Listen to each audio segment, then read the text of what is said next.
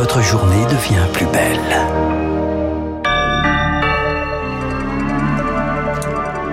Il est toujours 9h01 minute. Bienvenue à vous. Nous avons rendez-vous avec Franck Ferrand, vous le savez, puis avec Christian Morin et tous ceux qui animent la musique sur l'antenne de Radio Classique. Voici le journal incontournable avec Auguste. L'Ukraine a reçu ce matin son premier système de défense antiaérienne allemand. Livraison attendue avec impatience après deux jours de bombardement des villes ukrainiennes par la Russie. La Russie, dont les services de renseignement disent ce matin avoir arrêté huit personnes suspectées d'avoir participé à l'explosion du pont de Crimée samedi parmi elles cinq Russes. Cette situation internationale sera le sujet d'une longue interview du président Emmanuel Macron sur France 2 ce soir. Et puis la CGT reconduit la grève ce matin. Les sites Esso, ExxonMobil et Total Energy resteront bloqués aujourd'hui malgré la réquisition du personnel annoncée hier par le gouvernement et mise en place à l'instant pour le site de ExxonMobil de Gravenchon, Port-Jérôme. Réunion de concertation cet après-midi entre la direction de Total Energy et les syndicats qui ne participent pas à cette grève. Augustin, la déclaration politique du matin. Et le, la gauche espère que ce mouvement va s'étendre. Le député insoumis Alexis Corbière était invité de RTL. Il, il compte capitaliser politiquement sur cette grève. Ce n'est pas leur lutte, c'est notre lutte. Toute une série de secteurs aujourd'hui qui trouvent qu'ils sont dans une situation de mauvaise rémunération devraient entrer dans le mouvement. Et par ailleurs, nous aussi, on appelle à manifester dimanche parce qu'il faut politiquement aussi, on doit se faire entendre. Alexis Corbière qui appelle aussi les patrons des groupes pétroliers à présenter leurs excuses auprès des Français qui n'ont pas de carburant et ne peuvent pas se déplacer.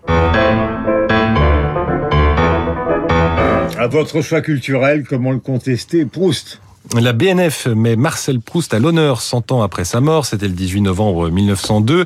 Une exposition a commencé hier. Elle se consacre à la fabrique de l'œuvre. C'est son titre c'est une véritable aventure éditoriale, la recherche du temps perdu. Dans cette exposition, on voit les manuscrits de Proust comme un couturier. Il découpait et retouchait sans cesse son texte qu'il imaginait comme une robe. Il collait des feuilles les unes aux autres, ce qui donnait de grands parchemins, les fameuses paperoles. Il rajoutait ou enlevait dans les marges version après version pour donner naissance aux grandes scènes de ce chef-d'œuvre. Exemple avec l'épisode le plus connu de la recherche, celui, de la Madeleine trempée dans du thé qui rappelle au narrateur ses souvenirs d'enfance. Eh bien, ce n'a pas toujours été une Madeleine. Guillaume Faux, conservateur en chef de la BNF. Sur les premières versions que nous exposons, il s'agissait de pain rassis. Proust transforme ce pain rassis en pain grillé. Il va finalement avoir l'idée d'une biscotte. La dernière étape est celle du terme madeleine, petite madeleine au pluriel d'abord, comme on le voit sur ce manuscrit, avec des capitales. Il y a toujours des hésitations. Vous voyez, il le barre, mais il corrige immédiatement en dessous. C'est typique du travail de Marcel Proust. Ses ratures, ses hésitations et ses bifurcations de l'écriture. Bon, effectivement, du pain rassis aurait peut-être eu un moindre succès littéraire. En plus de ces manuscrits, on découvre aussi des objets ou des tableaux qui font l'imaginaire de la recherche. Bref, une véritable plongée dans la tête de Marcel Proust et c'est jusqu'à la BNF jusqu'au 22 janvier.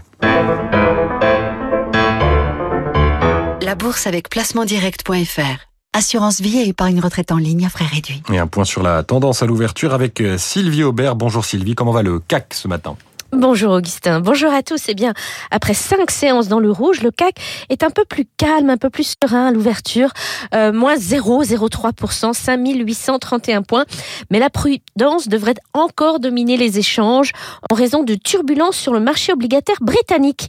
Il n'est pas certain que la Banque d'Angleterre poursuive son programme de rachat d'urgence d'obligations et cela inquiète les marchés.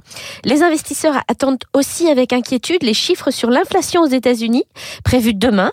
En attendant, ils vont découvrir aujourd'hui les données sur l'indice des prix à la production. L'inflation et la récession, vous le savez, sont les sujets d'inquiétude des marchés en ce moment. Autre préoccupation majeure des boursiers, la façon dont les entreprises vont traverser cette période difficile.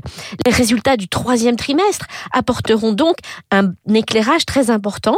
La fin de la semaine sera chargée avec les premières publications des banques américaines.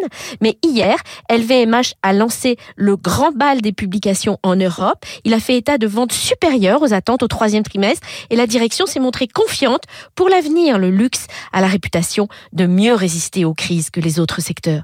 Sylvie Aubert, investir pour Radio Classique. Merci Sylvie, bonne journée, bonne journée à l'écoute de Radio Classique. Voilà, merci Augustin, on se retrouve évidemment avec bonheur demain à 9h06. Nous allons retrouver, comme tous les matins, euh, Franck Ferrand.